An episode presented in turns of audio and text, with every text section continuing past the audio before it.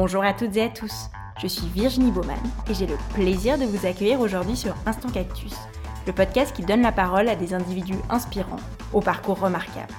Leur point commun Ils ont su croire en eux afin de prendre leur envol et mettre en scène leur passion, talent, conviction et potentiel. Au-delà d'une simple valorisation de ces vécus passionnants, Instant Cactus se veut aussi une exploration des réflexions et questionnements qui ont jalonné leur chemin.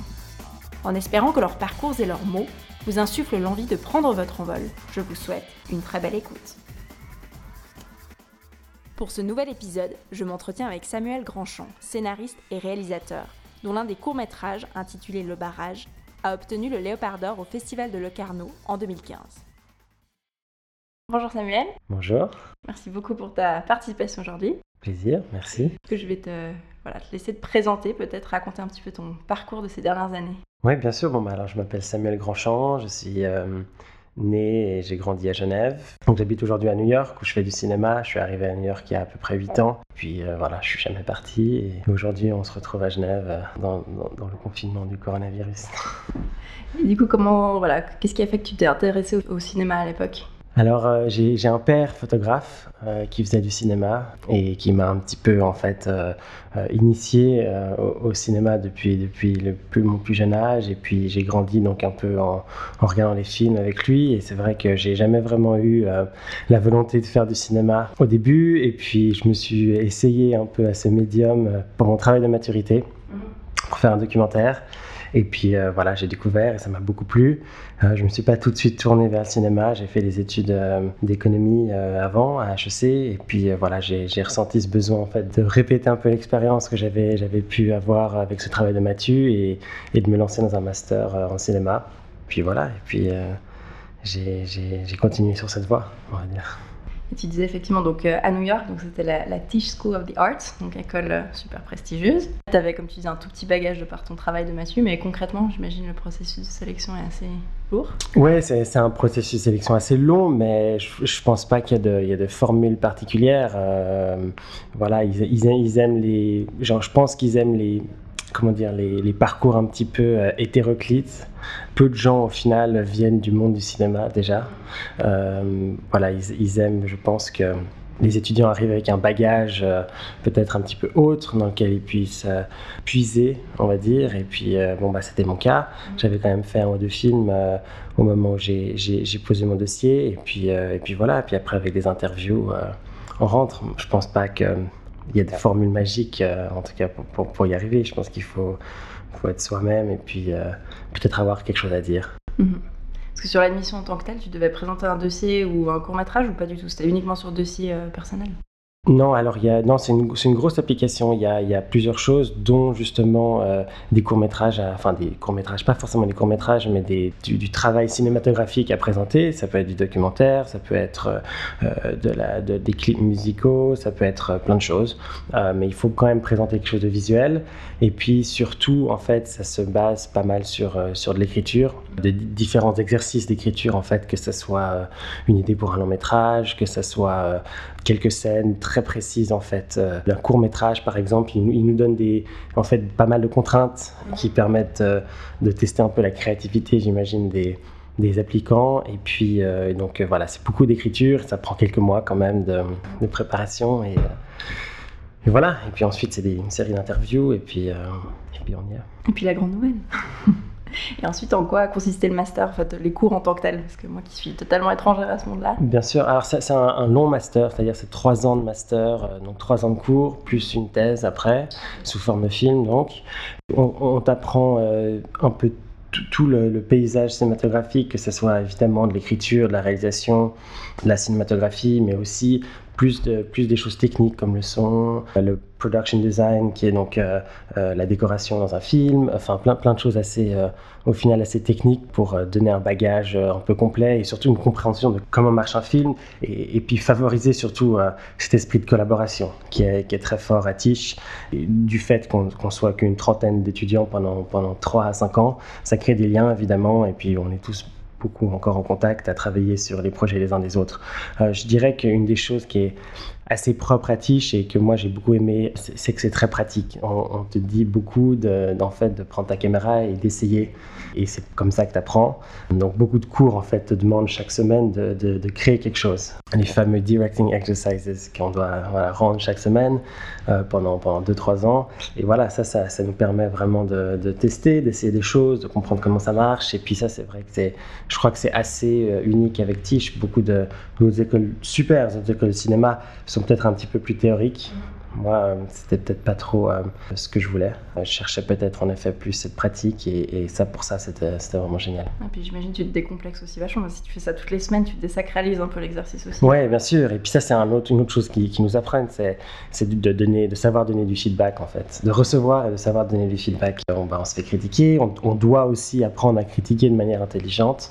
C'est des très petites classes de, de 6 à 8 personnes, donc forcément c'est très, très intime. Et euh, on arrive parfois à aller euh, assez loin en fait dans le feedback et puis dans, dans de l'émotionnel aussi. Euh, voilà, on ressort pas toujours un M et, avec le sourire, mais, mais ça fait avancer. Et on va parler de ton court métrage Le Barrage qui en 2015 a obtenu le Léopard d'Or en catégorie nationale au Festival de Locarno. Je crois qu'il a été sélectionné aussi dans de nombreux autres festivals. Est-ce que tu peux nous en dire un petit peu plus, peut-être quelques mots sur le scénario et... ah, donc C'est un, court métrage sur un, un, père et un fils qui partent le temps d'un week-end explorer le barrage de la Grande Dixence, qui est le plus grand barrage d'Europe et qui est un rêve d'enfant du petit. Et puis, à travers en fait ce contexte temporel et dramatique en fait assez restreint, on teste cette relation père-fils et plus généralement la, place d'un enfant dans une famille un peu décomposée. Et ce que ça, voilà ce qui, peut en sortir. Et, et le but avec ce film, c'était euh, à la fois de tourner ici en Suisse euh, ce que j'avais pas fait depuis un petit moment en étant aux États-Unis, donc de retourner un peu euh, dans, un, dans un environnement dans lequel j'ai grandi. Et puis c'était de trouver une manière de, dire certaines choses euh, plus visuellement avec des images qu'avec avec des dialogues. Et donc ce contexte, encore une fois, assez en fait restreint, renforce un peu le drame. Et c'était un peu voilà le but de, de, de, tourner ça ici en Valais. Et du coup, d'où est venue l'idée de ce film? Est-ce que voilà, tu me mets, j'imagine, un peu de toi, forcément, pas que Bien sûr, non, bah, on essaie toujours de puiser un peu dans des, pas forcément des expériences personnelles, mais des, ressentis, des émotions un peu voilà, euh, intérieures. Donc, euh, donc euh, voilà, j'ai évidemment, je viens d'une famille où, mes parents sont séparés et où j'ai dû donc aussi apprendre à, trouver ma place dans, dans, dans, ce genre de dynamique. Et puis mon père, encore une fois mon père, qui m'a initié à la base au cinéma, m'emmenait souvent dans des, en week-end ou en vacances avec un, bus. C'était un bus VV avec mon père, mais là, dans le film, c'en est pas un. Et donc euh, voilà, j'avais envie de tester ça aussi euh, au cinéma. Et le but, encore une fois, pour rajouter un peu des contraintes, c'est que dans un bus, dans une voiture, il y a des contraintes d'espace de cohabitation forcée, entre guillemets, qui peuvent parfois justement renforcer aussi les, les liens, ou on va dire tester les liens euh, entre des personnages. Et, donc voilà, ça, ça m'est venu un peu d'expérience ou de souvenirs personnels, bien que évidemment l'histoire qui est, racontée dans le film n'est pas, pas totalement autobiographique, mais, mais voilà, on est tiré de certaines, certains souvenirs. Et t'as pris combien de temps du coup pour écrire ce scénario? Est-ce que ça s'est fait de manière assez suivie ou bien c'était bout par bout? Comment tu procèdes? Alors ce processus-là a été assez rapide au final. En, fait, euh, c'est un film qui a été fait dans, le cadre de, de Tiche, donc de, mon master, en deuxième année. Et donc on avait simplement euh, une deadline euh, pour rendre un scénario. En fait, on devait arriver le premier jour de la deuxième année avec, avec un scénario pour ce que eux ils appellent le film de deuxième année, qui est un, gros bout quand même dans le cursus, sur lequel euh, on travaille pendant plusieurs mois pendant cette deuxième année. Donc j'ai écrit ce film pendant l'été avant, euh, en étant d'ailleurs en Suisse. Donc euh, bizarrement, peut-être pas bizarrement, mais, ça a été assez facile à écrire, alors que c'est plutôt quelque chose de où j'ai l'impression que, pour moi en tout cas, c'est l'étape la plus difficile. Et celle-là est venue assez, facilement. Et puis ensuite, voilà, on a travaillé un petit peu euh, le film, évidemment, euh, à New York, avec mes professeurs et mes mentors qui me suivaient. Et puis ensuite, on est venu tourner ici avant l'hiver. Donc ça, en fait, ça a été, assez rapide. Parce le tournage, ça duré combien de temps ensuite? Je crois que le tournage, ça devait être à peu près une semaine. Ok, ah ouais, c'est hyper condensé. Ouais, une semaine. Euh, ouais, une semaine après quand même de longs mois de, montage. Et puis voilà, il y, a quand même un travail euh, que, que, que, le grand public parfois euh, ne connaît pas forcément. Mais il y a le montage d'abord, qui est au final peut-être la phase d'écriture la plus importante, je trouve. C'est-à-dire que ben voilà, maintenant on a le matériel et puis on a donc un nombre de séquences un peu restreint qu'on a tourné et qu'on peut pas forcément retourner ou difficilement. Et puis voilà, il faut trouver la meilleure histoire dans ce qu'on a. Donc c'est vraiment une phase de réécriture qui, qui peut prendre pas mal de temps. Et puis ensuite, une fois que le montage est fini, alors là, il y a, y a pas mal de choses euh, techniques, évidemment le son, euh, on doit attendre que le montage soit fini pour pouvoir caler le son sur le montage fini, parce que si ça bouge après, bah, ça, complique. Euh, la couleur, et puis ensuite toutes sortes de choses techniques pour ensuite diffuser en fait le, film. Donc euh, voilà, mais, mais on a fait ça, et puis on, est, a eu la première du film justement à Locarno l'été d'après, donc ça a pris, ça a pris moins d'un an en tout, ce qui est, je trouve, plutôt rapide. Oui, effectivement. Et en fait, comment tu as été sélectionné On envoie le film, il y a des appels à projets, comme dans la plupart des festivals, et puis, et puis voilà. Et le jour où, ça doit juste être dingue, non? Enfin, je sais pas. Ouais, l'appel, l'appel est, fait plaisir. Puis donc une fois, une fois qu'on a la nouvelle, il faut, il faut se préparer un petit peu aussi à, apprendre, enfin apprendre à naviguer un peu ce genre de festival. Voilà, pour moi, c'était ce premier festival évidemment de, cette envergure et il y a beaucoup de choses qui s'y passent et puis il faut savoir en, tirer le meilleur. Et euh, donc, euh, donc euh, voilà, c'est aussi une partie en fait de, de ce, métier qui est à apprendre comme le reste et qui est, qui est assez intéressant. Et tu, voilà, tu parlais avant du tournage et puis de, tout ce qui suivait. Est-ce que, enfin, quelle envergure, on va dire, l'équipe ou les moyens qu'il faut? Alors, pour, pour ce film, encore une fois, comme c'était au final quand même un film d'étudiant, c'était assez, assez petit, en tout cas euh, par rapport à ce qui peut se faire euh, voilà, ensuite. Et puis évidemment, comme c'était, c'est quand même un, road movie, c'est-à-dire qu'on est beaucoup dans la voiture, on est beaucoup en voyage, tout se passe quand même un petit peu euh, sur la route, ou bien dans des, évidemment dans des, dans des étapes où il s'arrête. il fallait aussi qu'on soit une équipe assez restreinte parce que ça, complique un peu la logistique. Donc je pense qu'on devait être, je me souviens plus, une 12, 12 quinzaine de personnes, ce qui n'est pas énorme. Et en termes de, moyens, enfin de fonds, comment j'imagine c'est plusieurs milliers de francs ou enfin d'euros selon qui nous écoute. Comment est-ce que tu as trouvé ces fonds? Tu fais des crowdfunding Tu c'était des financements personnels? Ouais, alors là il y a une partie euh, en fait qui est enfin une partie du matériel par exemple qui a été mise à disposition par Tish justement qu'on a qu'on a fait venir euh, par avion euh, depuis depuis New York. et puis le reste, bah, c'est vrai qu'on a besoin quand même d'un peu de cash, donc on a été on a été chercher un peu d'argent par-ci par-là. On avait étant donné l'agenda assez rapide avait, on n'a pas eu le temps de faire appel à des, fonds publics, comme c'est généralement fait en Suisse, de l'aide publique. Et du coup, on a, dû aller voir un peu des privés, des associations, aussi évidemment des, amis et de la famille qui sont intéressés, qui nous soutiennent. Donc, euh, voilà, c'était vraiment un petit budget. Mais je dois dire que j'ai eu la chance de travailler avec euh, quelques producteurs qui, m'accompagnaient, qui étaient souvent des amis, mais et qui, sont vraiment démenés pour trouver des solutions à, tout. Et puis, euh, et puis après, il y a l'écal aussi euh, localement qui nous a, qui nous a aidé, Lionel Bayer en, particulier, qui nous a donné un petit coup de pouce. Donc voilà, on a essayé de trouver des, des fonctionnements qui faisaient que ça, ça, réduisait un petit peu euh, le coût. Et en termes, voilà, tu parlais avant du festival, est-ce que tu as eu des retombées à titre personnel suite à tes récompenses et nominations au festival? Oui, bah, c'est toujours une, évidemment une bonne carte de visite. Euh, on va dire, et puis, euh, et puis ça permet d'avancer, et puis de faire le prochain, et puis de, rencontrer des gens. Euh, voilà, je pense que ça fait partie du. C'est un peu ça qu'on fait en fait. On, cherche des gens, on collabore, on trouve des idées, on passe au prochain projet, et si voilà, il a un certain succès, on continue. Donc, donc je pense que oui, bien sûr, ça fait, ça fait avancer.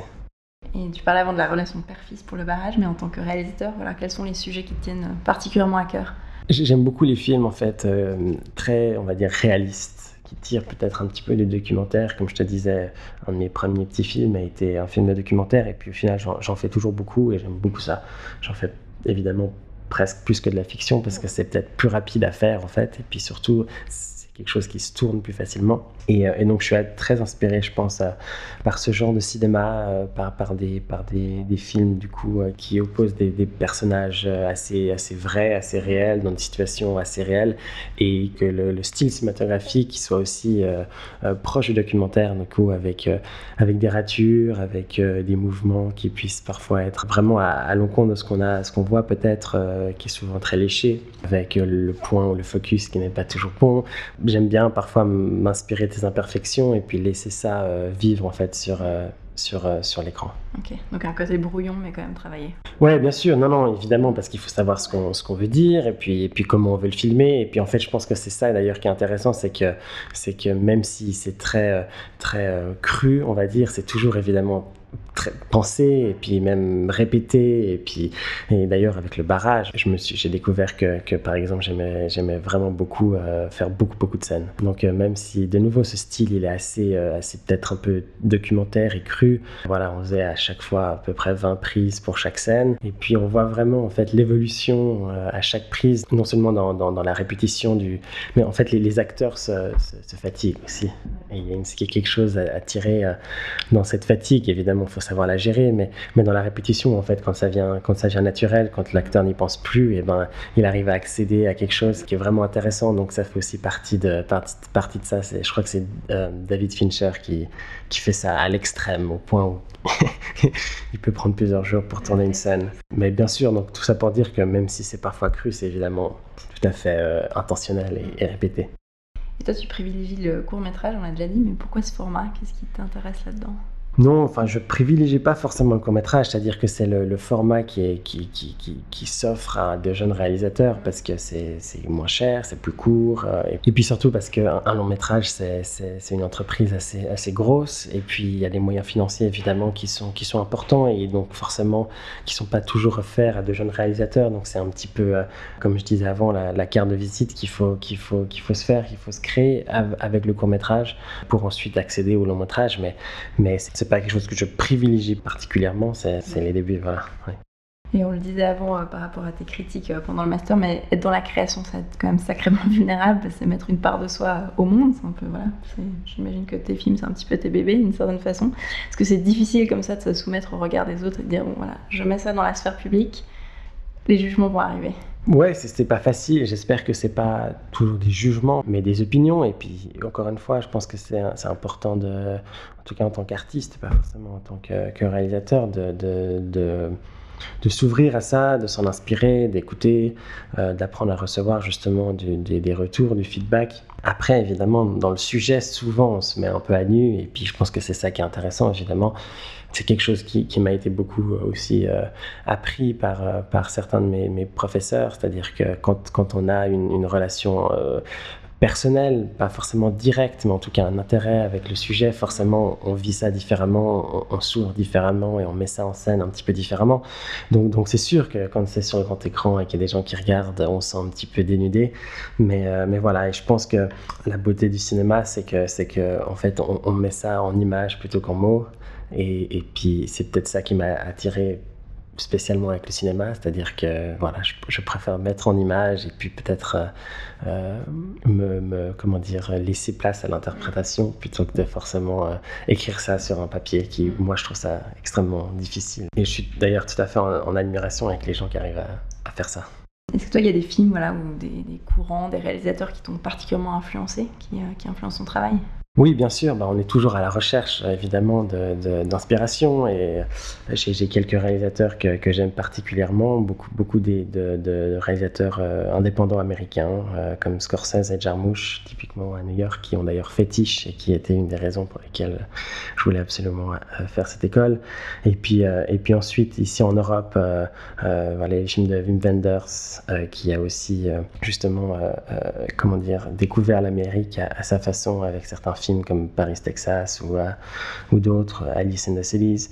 Et puis un, autre, euh, on va dire, un binôme, moi, qui, qui, qui me touche beaucoup, c'est les frères Dardenne, mm. qui sont belges, euh, qui de nouveau, quand je disais qui s'inspirent du documentaire ou qui soient assez cru, c'est, pour, bah, je pense que ça fait partie des... Mm.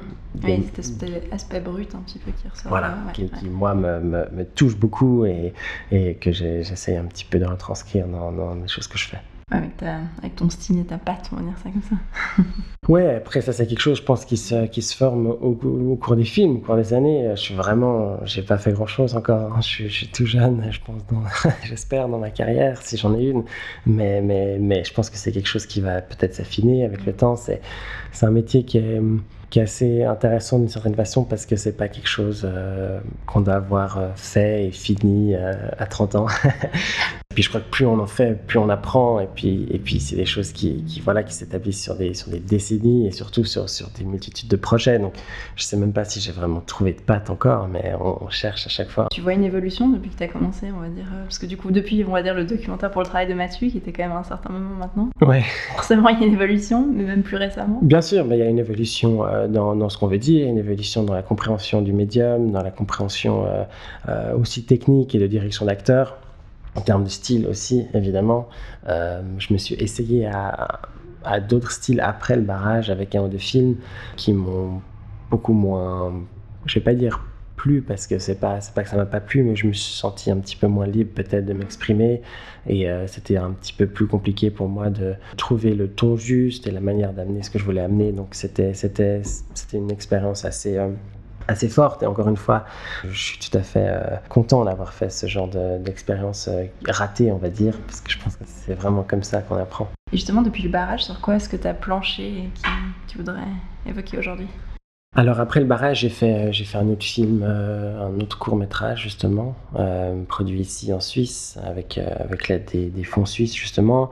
J'ai écrit un, premier long métrage en finale que j'ai mis de côté il y a quelques, je dirais, il y a un ou deux ans. Euh, parce que j'avais envie de passer à autre chose. Donc euh, voilà, je suis retourné un petit peu à zéro. Et là, je travaille du coup à l'écriture d'un autre long métrage qui, il y a quelques mois de nouveau, euh, j'ai un peu repris à zéro, toujours dans, dans la même idée, mais, mais, ça fait partie de ce travail en fait de construire, de déconstruire, de reconstruire différemment et, et, et de trouver vraiment ce qu'on a envie de dire.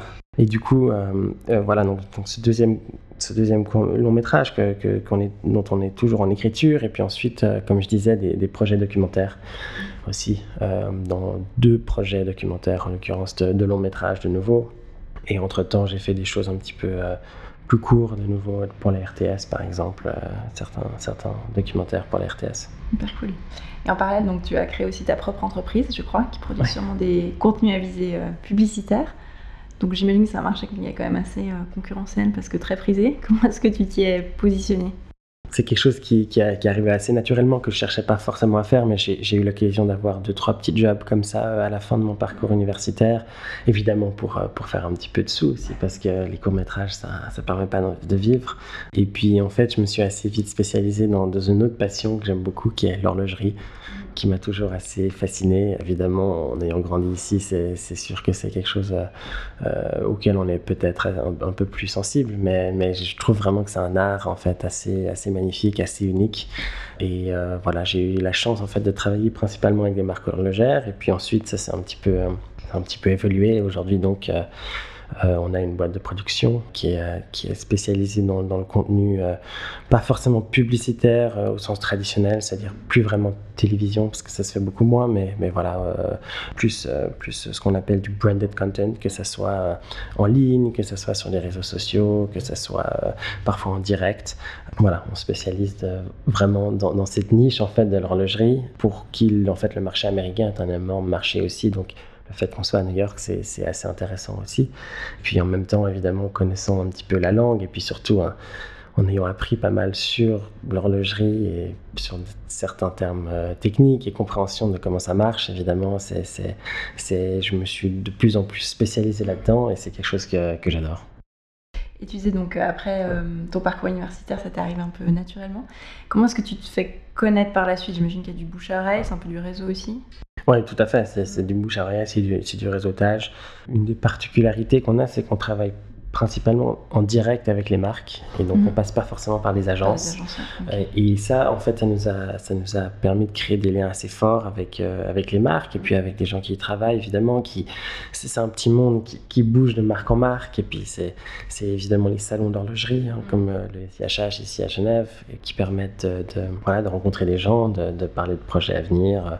Euh, et puis encore une fois c'est un monde en final assez petit c'est un monde de passionnés. Donc on connaît vite un peu les gens puis voilà, c'est vraiment passionnant.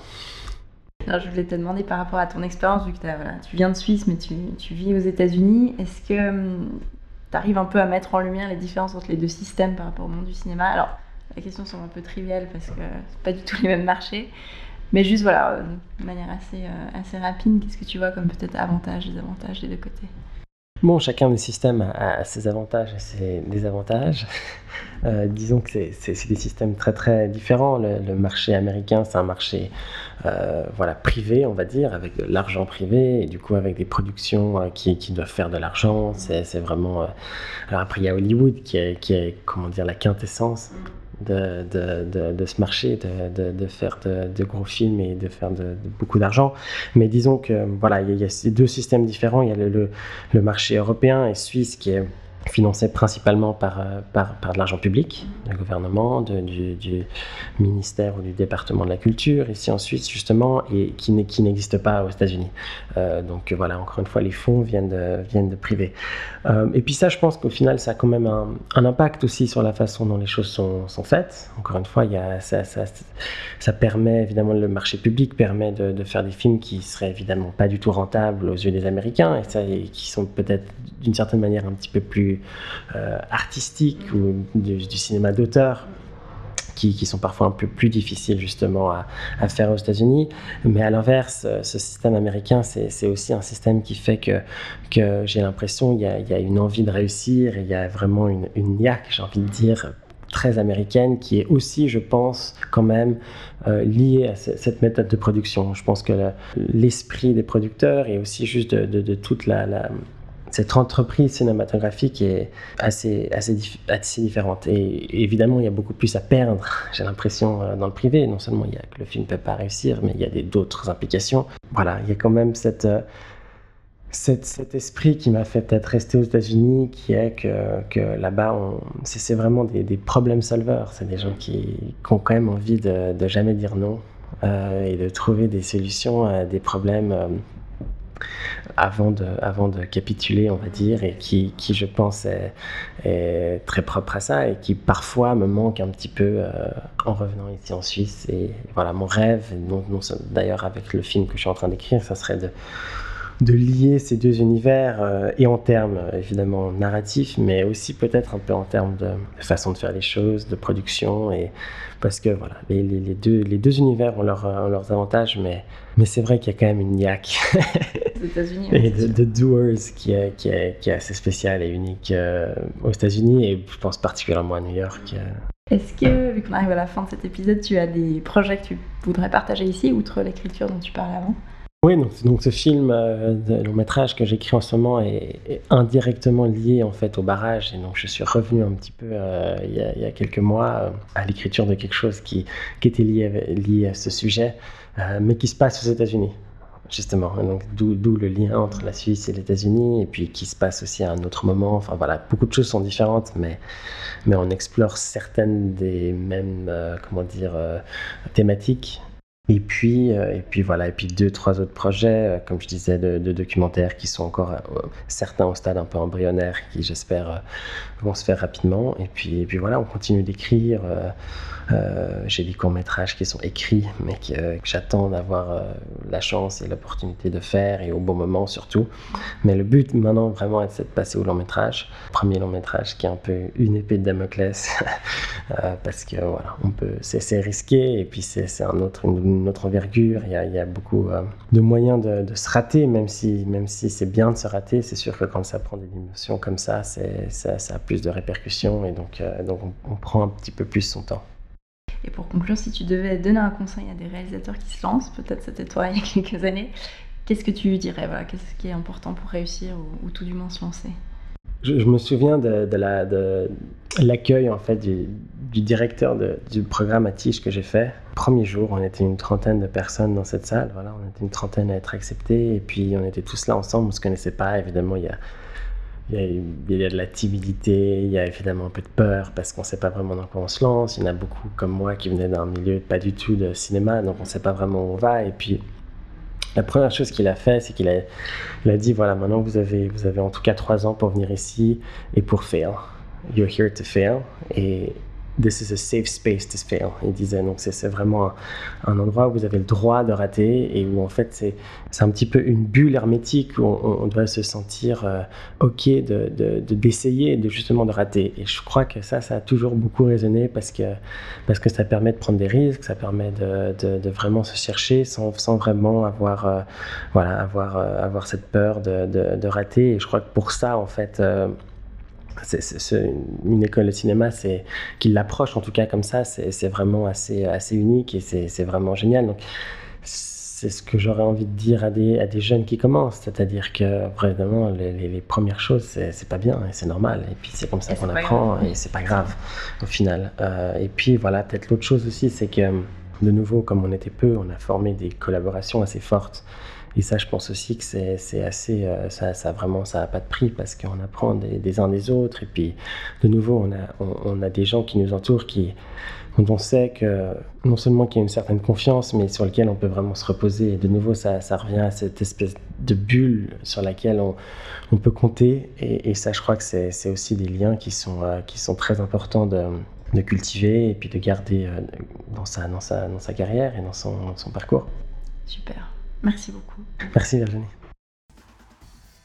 On arrive ainsi à la fin de cet épisode. J'espère qu'il vous a plu. Merci beaucoup Samuel pour ta participation. Vous pouvez suivre Samuel via son site samuelgrandchamp.com. Un grand merci à toutes et à tous pour votre écoute et je vous donne rendez-vous pour le prochain épisode.